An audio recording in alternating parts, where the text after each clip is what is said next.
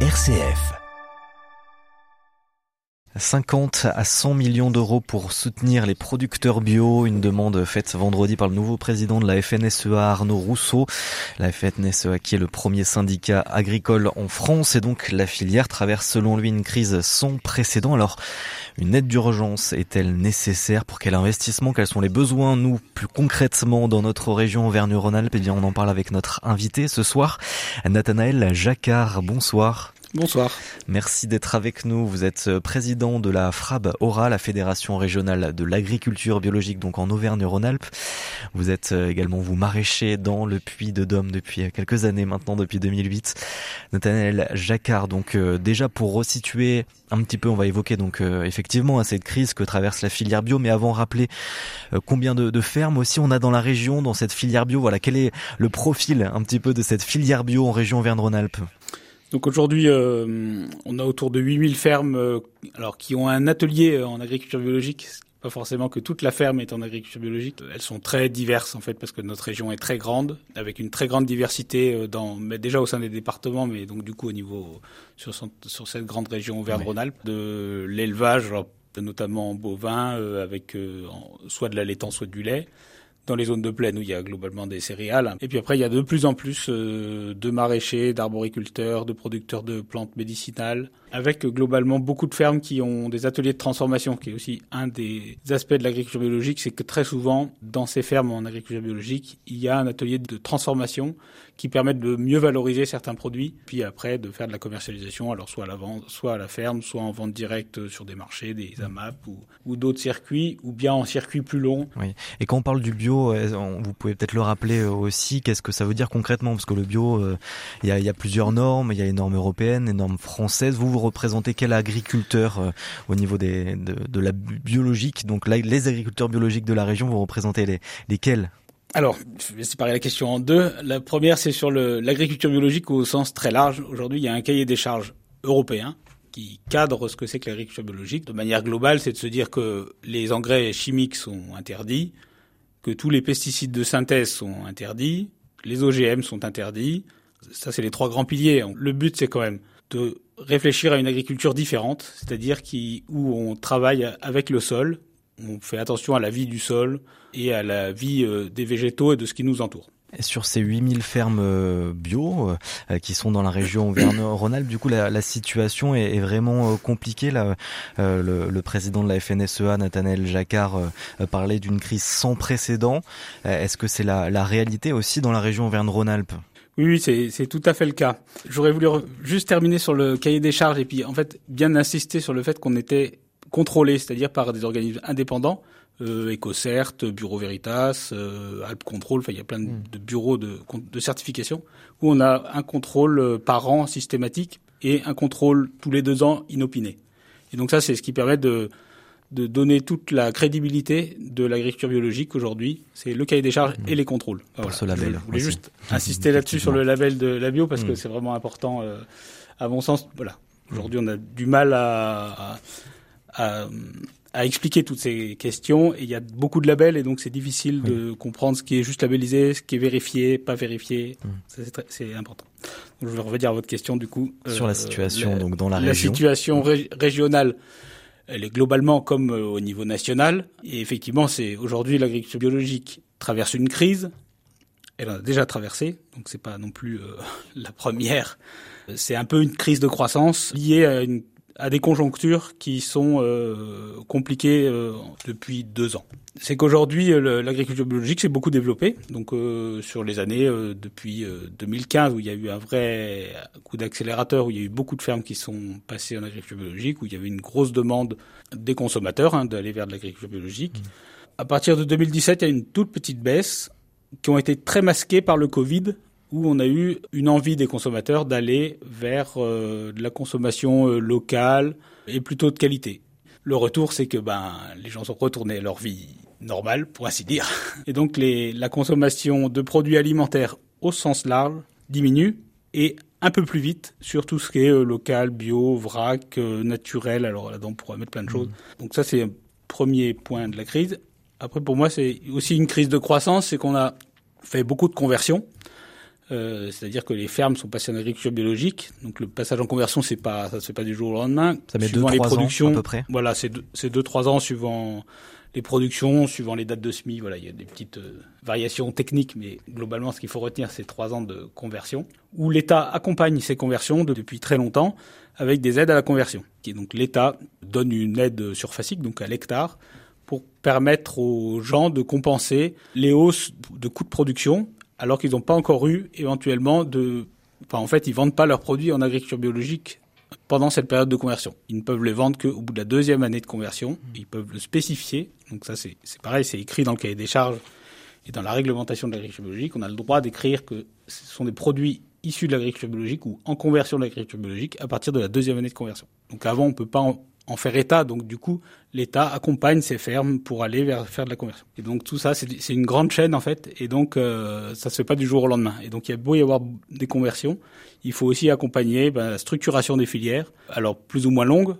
Pour moi, en tant que président de la Fédération régionale d'agriculture bio, on défend pas que les filières longues, on défend aussi le, des filières courtes. Et le but, c'est ça aussi, c'est de se dire, euh, on a besoin que l'agriculture soit le plus local possible, le moins transformée, parce que quand il y a des processus de transformation, bah forcément, on perd en qualité, on perd en nutriments, on perd euh, pas mal de qualité du produit de départ, et on consomme aussi souvent euh, beaucoup d'énergie à transporter, à transformer, à surgeler. Et ça, c'est un peu contraire à l'agriculture biologique, c'est de se dire, ben, on a besoin quand même de garder nos produits euh, le plus possible bruts, simple aussi. Et donc euh, voilà, ça c'est assez important. On va continuer d'en parler, c'est de trouver aussi les, les, solutions, justement comment euh, améliorer et soutenir cette filière hein, sur un plan euh, régional, puisque vous l'avez rappelé Nathanaël Jacquard, la situation est, est la même qu'au niveau national dans la région pour les agriculteurs bio, pour les 8000 fermes de la région Auvergne-Rhône-Alpes. Il y a besoin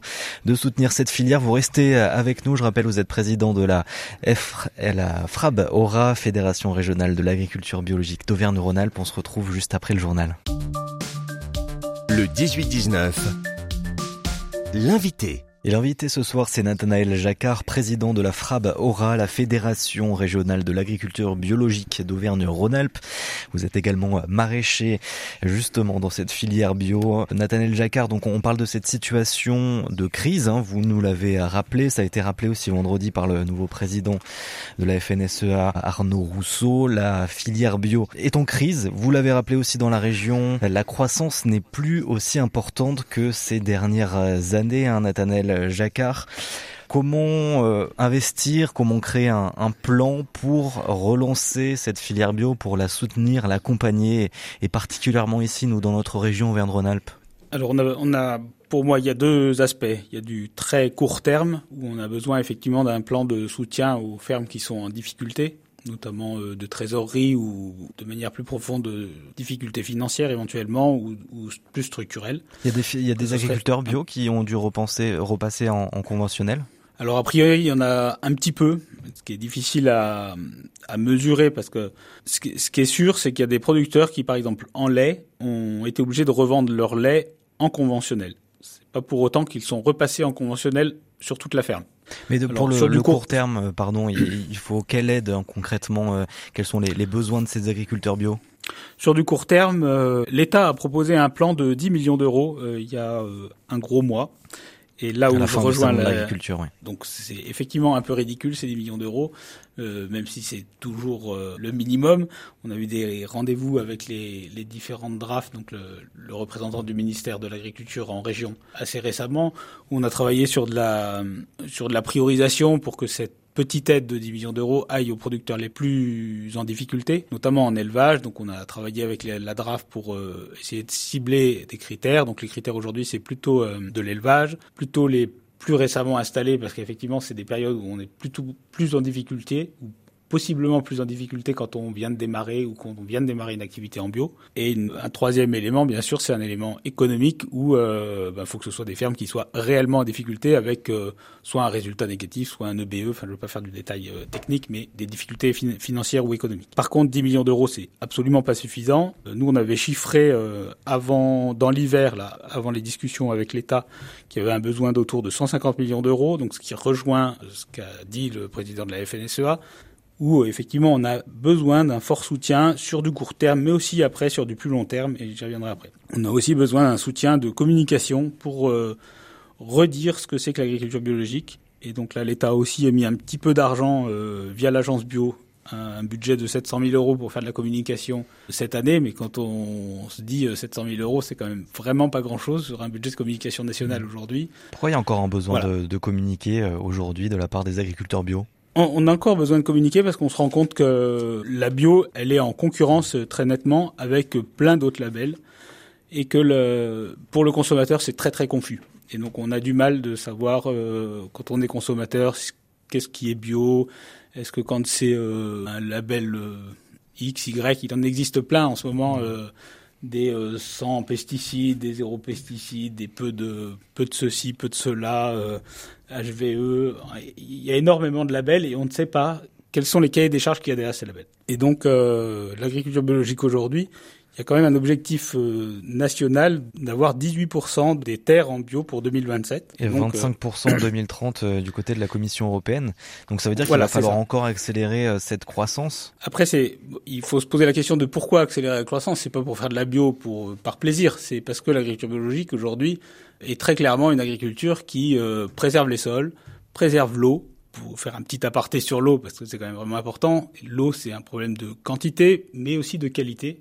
Aujourd'hui, enfin encore récemment, euh, la semaine dernière, l'ANSES a sorti une étude qui disait qu'il retrouvait des molécules de pesticides interdites, donc déjà très anciennes, dans de l'eau. Et donc ça, c'est voilà. Aujourd'hui, l'agriculture biologique n'utilise pas de pesticides de synthèse utilise quelques produits euh, naturels, donc le but c'est qu'ils soient biodégradables vraiment très rapidement, et donc euh, elle a un impact sur l'eau vraiment très très faible. Nathanaël Jacquard, vous avez rappelé les objectifs hein, de la France d'avoir 18% de surface agricole en bio d'ici 2027. Il y a aussi un objectif qui est euh, dans la loi Egalim, hein, c'est que 20% des cantines en France et dans les établissements, bien sûr aussi du pays, soient en bio où est-ce qu'on en est, euh, nous, dans, la région Puisque en France, on en est à, à 6% de cantines qui euh, utilisent des produits bio. Euh, dans la région, où est-ce qu'on en est aussi Et quelles sont les, discussions que vous avez aussi avec les collectivités locales en région Verne-Rhône-Alpes, les départements, les communes également, la région? Alors malheureusement, on fait pas mieux qu'au niveau national. On est globalement entre 6 et 7% alors peut-être un tout petit peu mieux sur certaines zones ou auprès de certaines collectivités qui ont qui ont mis des choses beaucoup plus en avant. Mais euh, il y a des mauvais élèves encore dans la région? Bah, il y a globalement des mauvais élèves. Enfin, mm. D'un point de vue global, et c'est aussi un problème de la loi, c'est qu'aujourd'hui, il y a personne qui est là pour contrôler cette loi. Et donc, euh, effectivement, le, le, le, but est pour nous très intéressant de dire il y a 20% de bio, avec aussi 50% de bio de qualité ou durable. Donc, il y avait un grand, un, grand panachage possible. Mm mais personne ne le contrôle. Donc euh, l'État a demandé de faire des des relevés. Donc chaque établissement envoie euh, de manière euh, volontaire ce qu'ils font dans leur établissement. Donc c'est quand même un peu le comble. Voilà, c'est pas comme ça qu'on vérifie que la bonne la, bonne mise en route ou mise en place d'une loi. Enfin, à mon sens, c'est pas comme ça que ça marche normalement, mais là, c'est comme ça. Et donc, alors que pour moi, cette question de d'application de la loi Egalim, c'est une un des points sur lesquels on pourrait travailler sur du long terme pour euh, le développement de l'agriculture biologique et notamment pour atteindre ces 18% de mmh. bio en 2027. C'est la loi Egalim qui a été aussi complétée par la loi climat et résilience euh, peu de temps après. Mmh. Donc il y a le pour les mmh, les entreprises, enfin les restaurants collectifs du service public, c'est depuis 2022 20% de produits bio. Et pour les autres, donc non service public, donc ce qui peuvent être tous les restaurants privés, il y a une, une obligation dans la loi climat et résilience d'introduction de 20% de produits bio à partir du 1er janvier 2024. Donc c'est des vrais leviers, mais sur lesquels il faut avoir une petite vérification, à minima au moins, pour pouvoir inciter fortement ces euh, établissements euh, de, d'avoir des produits bio euh, dans leur cantine ou dans leur collectivité ou leur restaurant d'entreprise. Dans les autres moyens qu'on a pour développer l'agriculture biologique sur du long terme, donc j'ai parlé un petit peu un, sur la communication, il y a aujourd'hui un gros chantier qui est la loi d'orientation agricole. Donc la loi d'orientation agricole, c'est des concertations qu'il y a au niveau régional et au niveau national pour euh, définir une orientation agricole sur dix ans. Donc c'est vraiment assez important, ce qui donne euh, le, cap de l'agriculture nationale pour dix ans. Et donc c'est en ce moment, pour euh, jusqu'à la fin de l'année. Il y a des concertations, et donc ça, ça permettrait de conforter la filière bio. Donc la loi d'orientation agricole pour euh, qui est réfléchie aujourd'hui, qui a été proposée par le par l'État, il y a plusieurs axes. Il y a un axe important autour de l'installation, du renouvellement des générations, parce que c'est un vrai problème en agriculture. Aujourd'hui, environ à, autour de 2040, il aura fallu, il faudra renouveler la moitié des agriculteurs. Donc il y a un vrai travail, et notamment il y a beaucoup de gens qui sont intéressés pour euh, s'installer en agriculture biologique et qui sont aussi euh, intéressés pour euh, s'installer sur des productions, des petites productions en maraîchage, en fruits, en fruits rouges, en plantes médicinales. C'est dans ces secteurs-là qu'il y a le plus d'installations, alors que en élevage et en céréales, paradoxalement, c'est là où il y a les plus grosses surfaces, mais c'est là où il y a le moins d'installations. Et quelles solutions aussi émergent dans ces groupes qui sont aussi en région. Hein, vous l'avez rappelé, cette loi d'orientation qui est aussi soumise à une enquête de terrain, à, un retour aussi de tous ces acteurs dont vous faites partie. Qu'est-ce qui ressort aussi de ces groupes-là en région Verne-Rhône-Alpes? Pour l'instant, rien encore parce qu'il reste un mois de consultation, donc c'est un peu difficile de savoir ce qui leur sort. Faudra que je revienne dans un mois. Mais il y a déjà eu des rencontres. Bah, il y, a déjà eu des rencontres. Donc, donc les, il y a trois grandes thématiques. C'est effectivement la le renouvellement des générations, l'agriculture biologique et notamment les nouveaux bio, donc tout ce qui travaille autour des conversions. Et j'ai perdu le troisième, la troisième thématique, mais ce n'est pas grave. Justement, oui, sur ces euh, nouvelles conversions, euh, qu'est-ce qui peut faciliter euh, justement ces conversions vers du conventionnel au bio? Eh ben aujourd'hui, il y a quand même euh, plusieurs. Euh, en fait, il y a déjà un attrait important de l'agriculture biologique. Aujourd'hui, il y a énormément de porteurs de projets qui viennent, notamment qui ne sont pas du milieu agricole, qui viennent à l'agriculture pour faire de l'agriculture biologique. ça, c'est quand même un, levier. Aujourd'hui, euh, ce levier important de, la population non agricole qui s'intéresse à l'agriculture, qui veut s'installer, avec toutes les, tous les freins qui sont notamment l'accès au foncier, euh, la reprise de fermes qui sont parfois très grosses, euh, avec du coup des capitaux très importants, notamment en élevage. Et donc, voilà, il y a des formes de d'agriculture qui vont être diverses, des formes d'installation, notamment des installations collectives à plusieurs, 5, 6, 7, 8 personnes qui s'installent, euh, qui font une société, qui s'installent en commun et qui permettent d'avoir des reprises de fermes beaucoup plus légères, notamment au sens financier. L'agriculture biologique aujourd'hui est un petit peu mieux soutenue par, euh, par la PAC, euh, notamment via le plan stratégique national. Donc dans le plan stratégique, c'est un petit peu complexe, mais dans le plan stratégique national, il y a des, ce qu'on appelle des éco-régimes, et donc l'agriculture biologique est un peu mieux valorisé, c'est-à-dire que euh, l'aide à l'hectare est supérieure aux, autres euh, modes de production. Merci beaucoup, Nathanaël Jacquard, d'avoir été avec nous.